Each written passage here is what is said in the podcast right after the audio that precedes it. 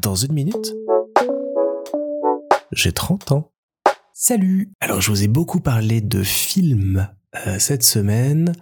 Je voulais commencer le week-end en vous parlant d'un jeu vidéo dans lequel je suis plongé depuis plusieurs jours et qui depuis euh, bien longtemps me fait me lever le matin en me disant hum, j'ai peut-être 10 minutes, je vais allumer la console avant de partir bosser pour jouer un maximum. Ce jeu, ce n'est pas le dernier God of War, non parce que je n'ai pas pu encore euh, y jouer, c'est Plague Tale Requiem.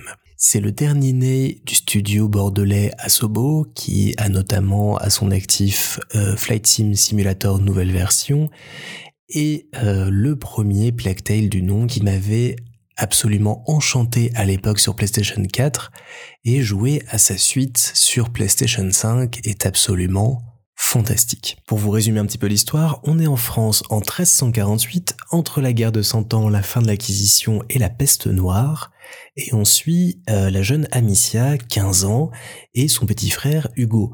Ce dernier est atteint d'une étrange maladie du sang qui va avoir toute son importance dans le jeu, et on va devoir traverser des régions qui sont infestées soit d'hommes qui nous veulent du mal, soit de rats amenés par la peste, qui constituent une espèce de masse informe qu'il va falloir tantôt traverser, tantôt détruire, tantôt se servir pour avancer.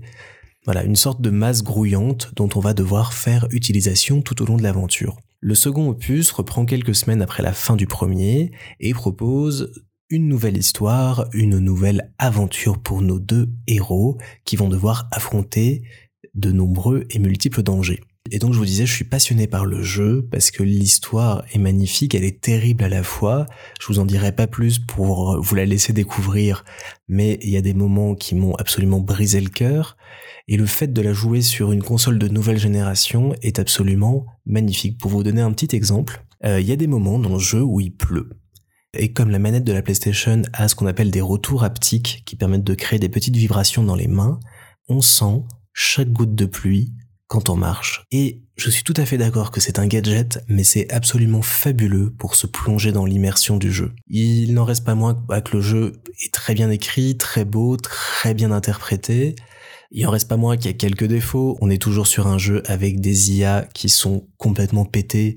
Donc, par exemple, on est caché derrière une caisse et le compagnon qui est avec nous est debout et peut être vu par les ennemis à n'importe quel moment, mais rien ne se passe. Des petits détails comme ça qui font partie, bah, du jeu en lui-même, mais qui ne gâchent pas l'expérience globale.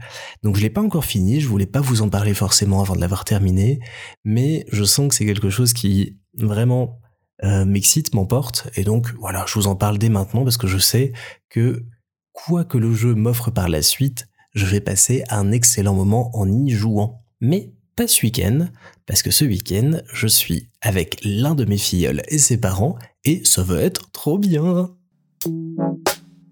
Thank you.